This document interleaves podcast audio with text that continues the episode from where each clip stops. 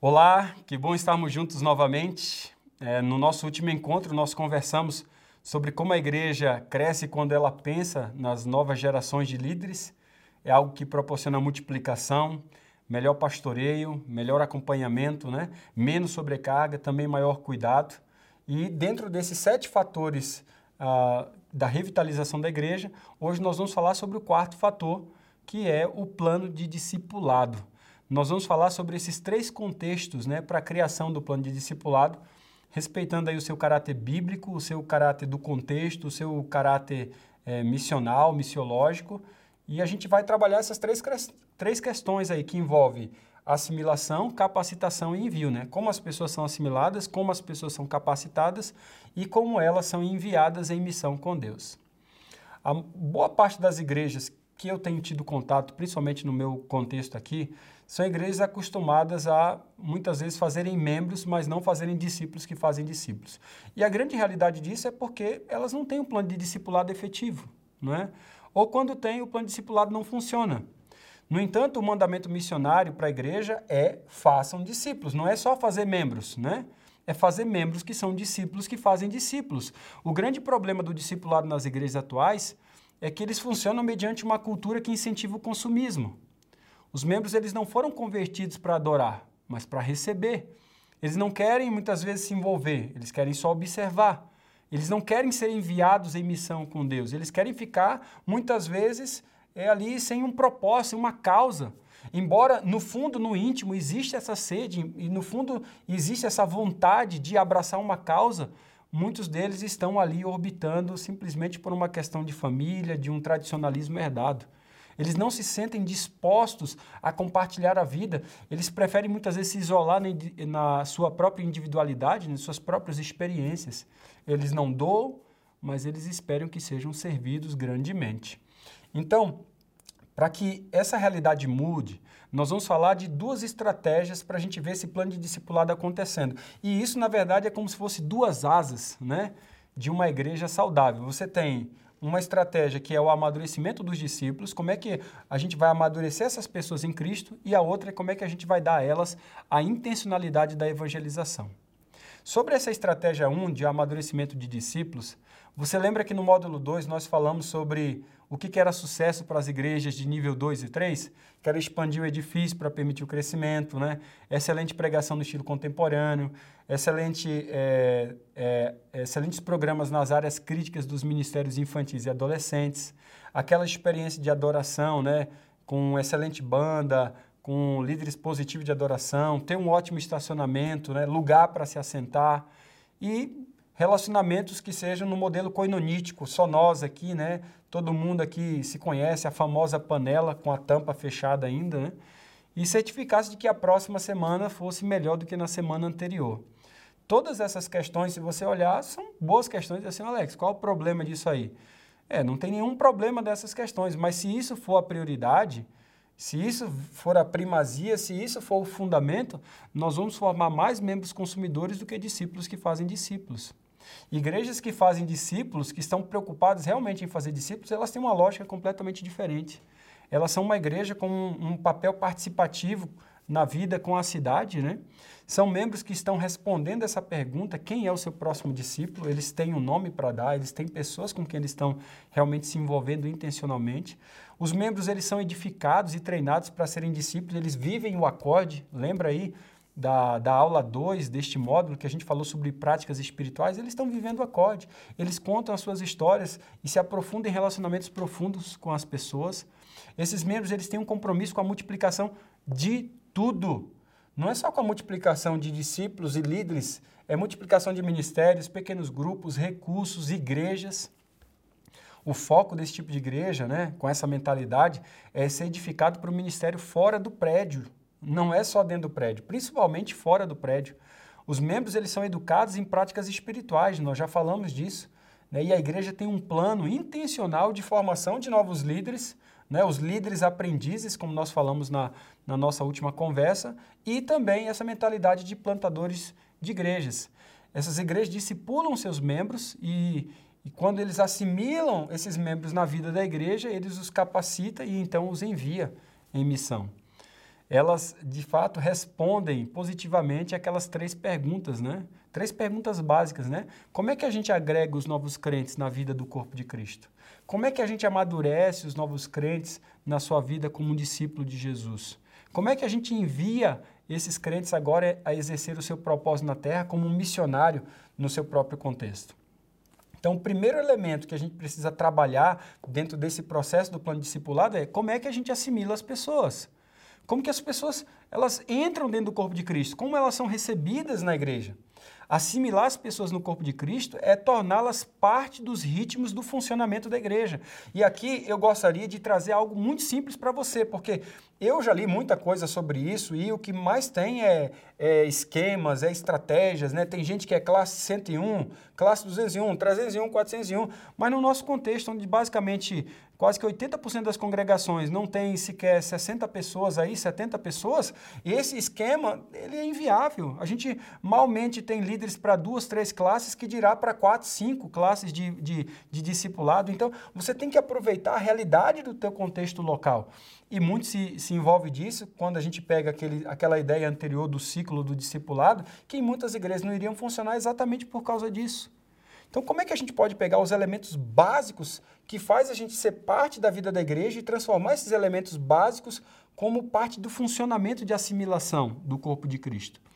Há um tempo atrás eu li um livro, ele está ali atrás, né, esse livro chamado Igreja Simples.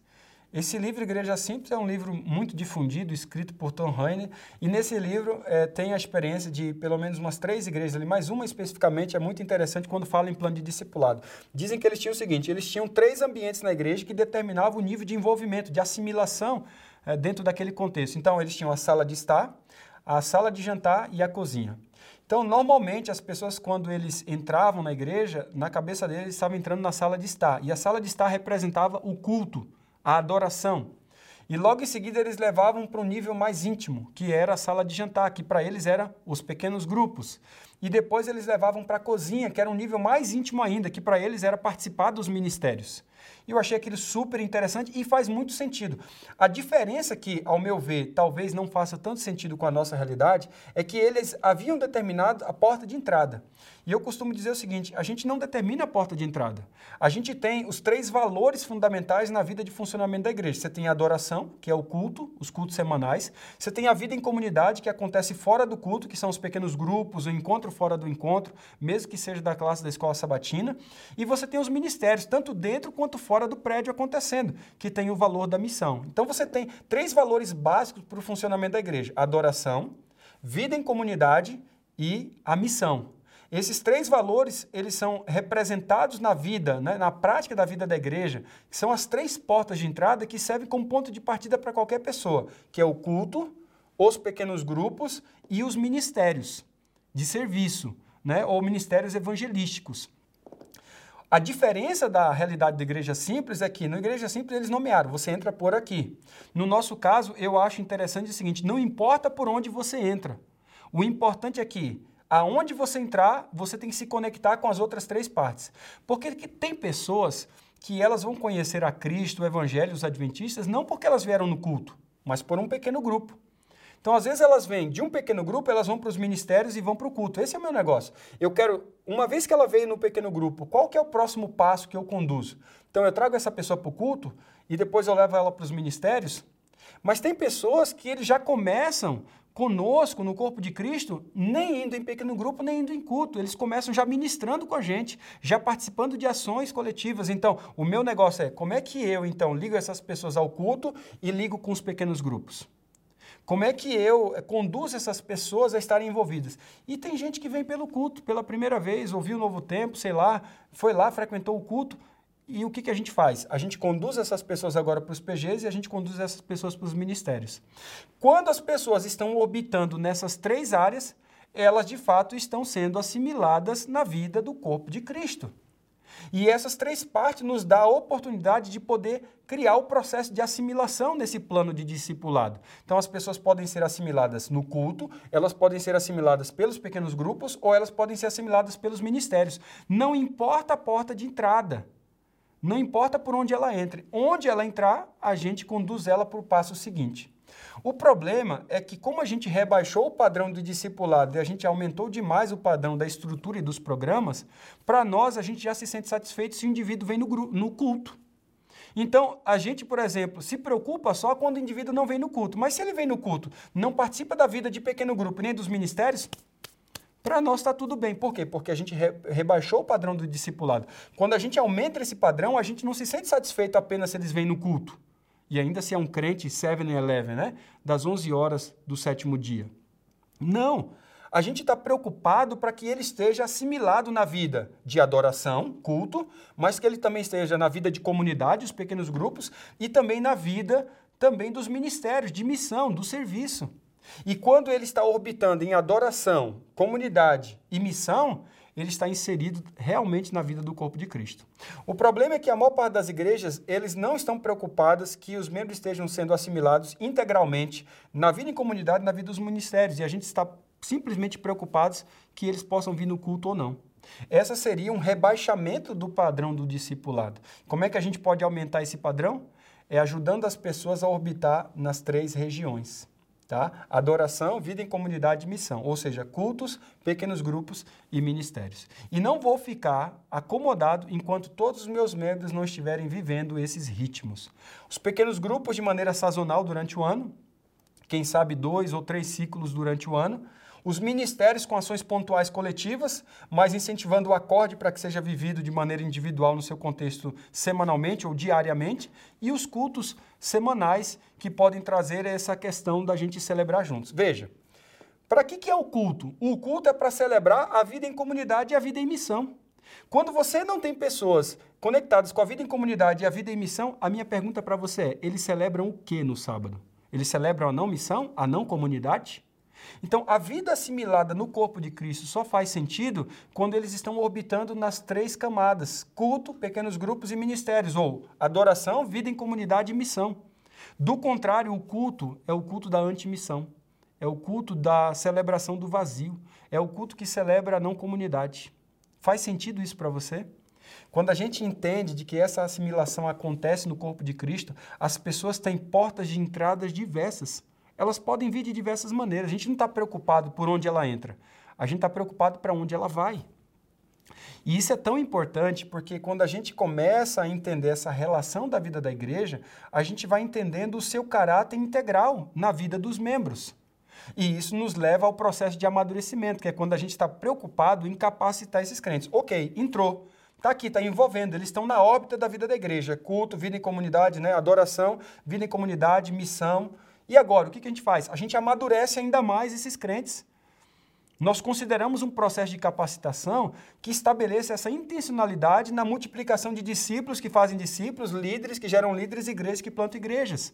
Então, nosso negócio é: você entrou aqui agora, então seu negócio agora é fazer outras pessoas entrar nesse mesmo ritmo. O seu negócio agora é, uma vez que você está ajudando outras pessoas a como fazer isso, agora ajude a multiplicar a liderança. E vamos fazer com que esse processo de assimilação dê origem a novas igrejas. Na prática, isso pode ressignificar o desenvolvimento do discipulado pessoal com as práticas do acorde.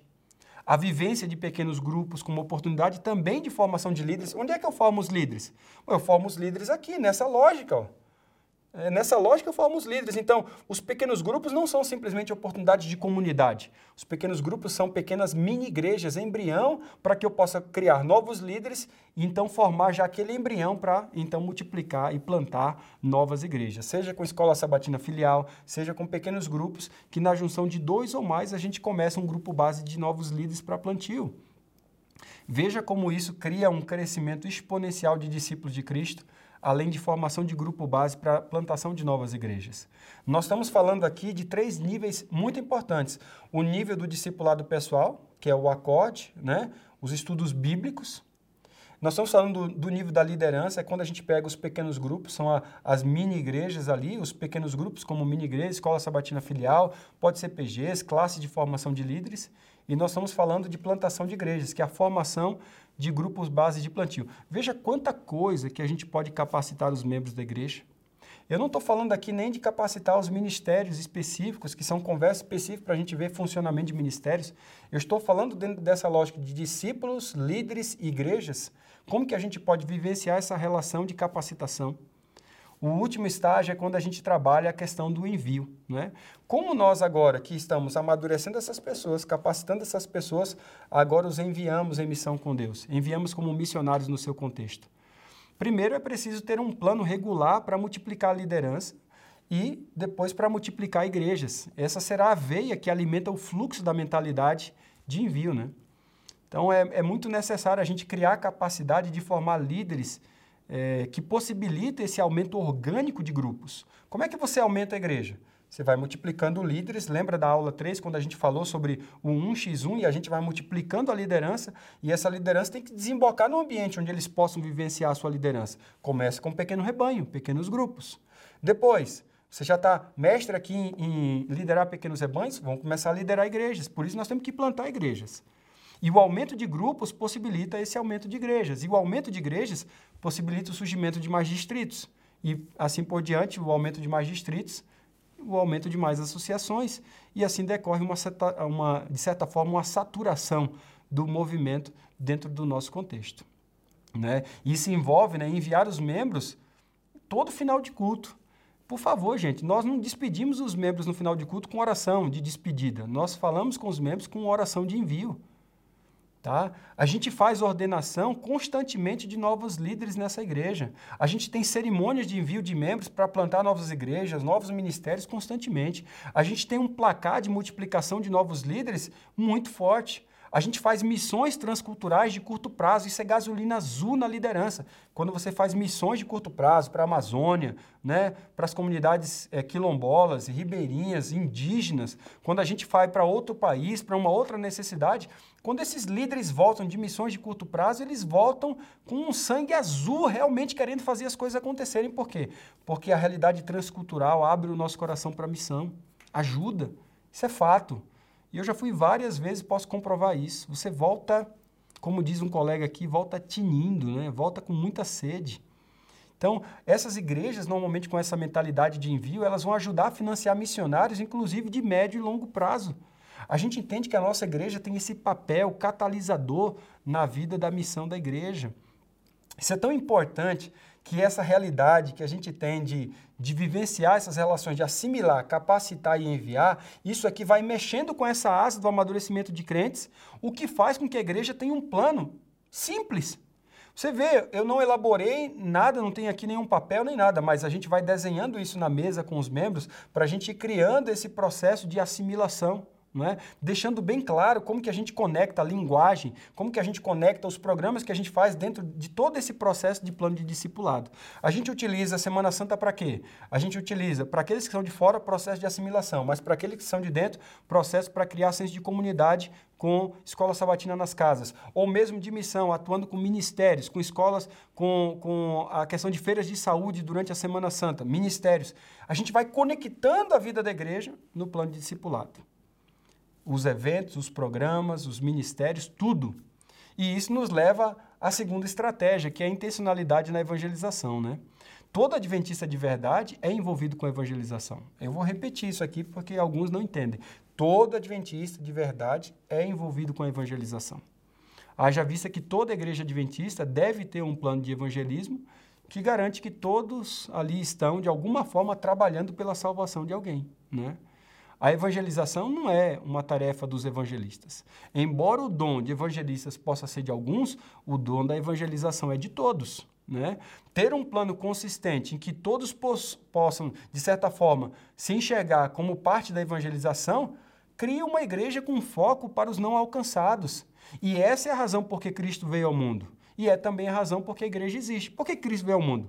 Para os salvos ou para os perdidos? Para os perdidos. Qual é a razão da igreja existir? É para os crentes ou para os não crentes? Não é? E isso aqui já derruba um monte de, de preciosismo que a gente tem quando a gente pensa que a igreja é para o não crente. Né? Então, existem três contextos de evangelismo que é muito importante a gente é, levar em consideração. O primeiro deles é a gente ser missionário na nossa vizinhança.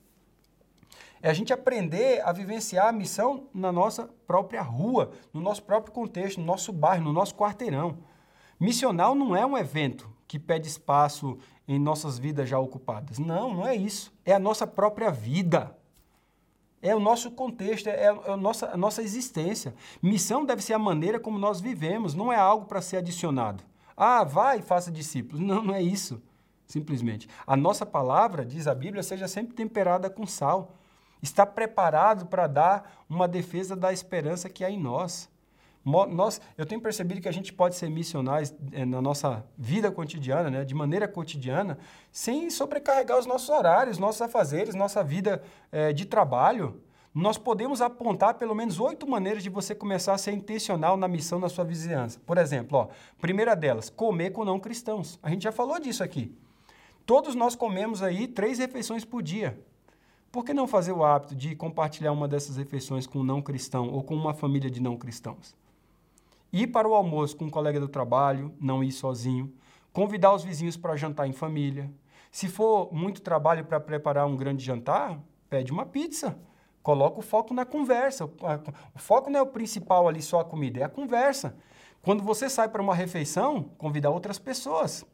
Ou levar a sua família né, para restaurante de estilo familiar, onde você se senta à mesa ali com estranhos e você tem a iniciativa de uma boa conversa junta panelas, convida não cristãos, cristãos e não cristãos, né? Para você fugir da subcultura cristã. Senão a gente vive numa bolha, gente. Então a segunda coisa que você pode fazer é caminhar e não dirigir, principalmente se for na sua rua, tá? Se você mora em uma, uma área é, de percorrer, uma área que você pode caminhar, fazer uma prática de sair e caminhar em torno de sua vizinhança, né? sair do complexo, do apartamento, dos condomínios. Eu percebo aí que muitos prédios aí, o único momento que as pessoas têm para descer do prédio é para andar com a cachorrinha, né? Então, em vez de dirigir para a padaria, se você tem perto, né, ou para a loja de conveniência ou escritório, para onde você faz suas atividades de carro, faça caminhada porque você vai ter contato com vizinhos nessas caminhadas, você vai poder dizer olá para as pessoas que você conhece, você vai poder puxar a conversa, você vai poder atrair atenção por, por passear com um cão, né? Tenha algo a oferecer, uma ação, né? Tra, trazendo as crianças, quem sabe, faça amigos, sai de sua casa, tenha interesse em seus vizinhos. Você fazer perguntas, ore para que Deus te dê coragem, ore para que Deus abra portas, como disse Paulo. Em terceiro lugar, você pegou aí, comer com não cristãos? Caminhar, não dirigir. Terceiro, ser um regular. O que é ser um regular? Em vez de você percorrer toda a cidade para comprar o gás, mantimento, né? É, corte de cabelo, comer fora, café, né? Quando eu falo café, um de jejum, qualquer outra coisa, comece a ir aos mesmos lugares, as mesmas pessoas. Conheça aquelas pessoas mais profundamente. Foi assim que eu conheci o Gabi, cabeleireiro, a gente tem uma vida de intimidade. Eu apresentei meus amigos para ele. Hoje o Gabi conhece, conhece a nossa rede de amizade profundamente. Já, já, já foi na casa dos nossos colegas pastores, já comeu, já está nesse, já está estudando a Bíblia conosco. Começou como? Ser um regular, cortar o cabelo só com Gabi. Entendeu? Apresentar os meus amigos, cortar o cabelo ali. Ir na padaria, conhecer as pessoas que atendem, conhecer o dono, ir ali, eles me, me chamam pelo nome, eu já os conheço também. E assim a gente vai criando intimidade, relacionamento. Ser um regular, ir para os mesmos lugares ao mesmo tempo. E aí você sorria, você faz perguntas. Quando você é um regular, você chama os seus amigos para estar naqueles lugares também.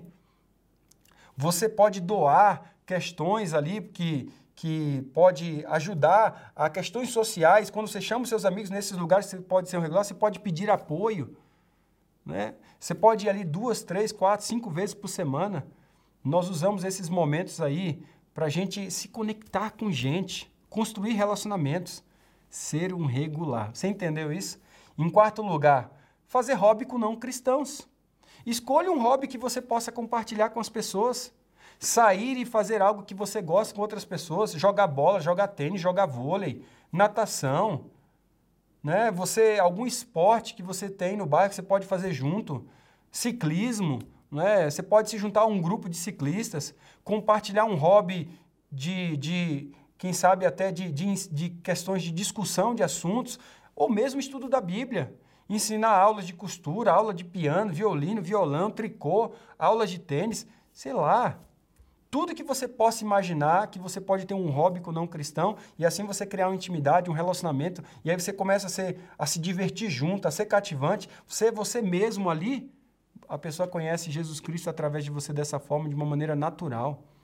Outra coisa, converse com seus amigos do trabalho. Quão difícil às vezes é isso, né? Tire as suas pausas do trabalho com intencionalidade. Saia com a sua equipe ou, ou força-tarefa depois do trabalho ali. Mostre interesse aos seus colegas do trabalho. Escolha quatro amigos e ore por eles. Fala para eles que você está orando por eles. Leva chocolate, coloca na mesa deles. Faz alguma coisa por eles. Forme grupo de mães em seu bairro, se for o caso. Cuide para não se tornar exclusivamente só cristão. Porque esse não é o nosso chamado. Jesus Cristo veio para os perdidos, gente. A igreja também assim o é. Programa ali jogos das crianças, dos vizinhos. Trabalhe com missão. Se você tem criança, vamos reunir as crianças, jogar bola, fazer algo juntos, enquanto isso os pais estão conversando, se conhecendo, compartilhando histórias. Em sexto lugar, seja voluntário com organizações sem fins lucrativos, mesmo que sejam as nossas ou as de fora. Encontre uma organização sem fins lucrativos em sua cidade e tome um sábado por mês para servir na sua cidade, para doar sangue, né, para se engajar em uma obra social em asilo, em algum lugar é, diferente, e faça isso com não, não, pessoas que não são da sua igreja. Traga os seus vizinhos para participar disso, né? traga os seus amigos para participar das ações de bondade. Passe algum tempo com essas pessoas servindo, ainda que eles não são batizados, quando eles servem com vocês, eles já entraram numa porta de entrada aqui, ministérios. Depois é só migrar ele para nossa rede de amizade, os pequenos grupos, e o culto é uma consequência. Se você se engajar assim, eu tenho certeza de que você vai ter a oportunidade de criar muitas amizades sinceras. Outra coisa, participe dos eventos da cidade. Né? É, em vez de você ficar jogando só Xbox né, e assistindo TV, né, ou, ou Nintendo Wii aí, ou que, que, o PlayStation, que for, ou ficar só navegando na internet, participe de eventos da cidade. Né? Ir para captação de recursos, festivais de limpeza, show de verão que você tem ali, onde você pode é, ajudar na limpeza do contexto, participar missionalmente, estabelecer conversa, estudar a cultura, refletir sobre o que você vê e o que você ouve, orar pela cidade. Aqui em Curitiba mesmo, a gente tem a Feirinha do Lago da Ordem, tem tanta riqueza cultural ali, a gente se conecta com tantas pessoas, nas brincadeiras com as crianças. A gente participa com a cidade, do empreendimento da cidade. Tudo isso nos leva a entender de que o calendário da igreja não pode ser o calendário só nosso. Nós temos que também adotar o calendário da cidade como nosso calendário. E por último, sirva os seus vizinhos. Ajude o vizinho a capinar o jardim, roçar mesmo, né? Construir ali, quem sabe, é, uma rua melhor, né? Quem sabe limpar a sua rua, ajudar nesse processo, criar uma vizinhança decente, onde a gente compartilha comida, né? onde, a gente, onde a gente abençoa a nossa vizinhança. Eu mesmo tenho uma meta com a minha vizinhança, que todos os vizinhos, quando viajem, deixem a chave deles na minha casa. Mas isso é fruto de chegar a ter confiança. E para isso eu já servi, já abençoei, já puxei conversa, já chamei para comer na minha casa. Tudo isso aí pode ser é, oportunidades para a gente servir os nossos vizinhos, né? Como que a gente pode servir a nossa comunidade melhor? Eu estou falando de uma igreja que se mistura com a comunidade.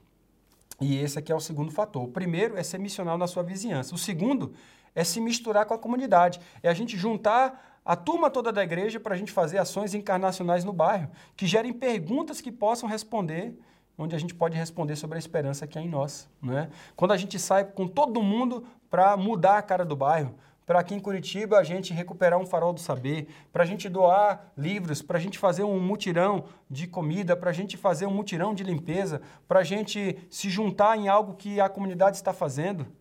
estou falando de se misturar com a comunidade. E, em último lugar, evangelismo de massa midiático.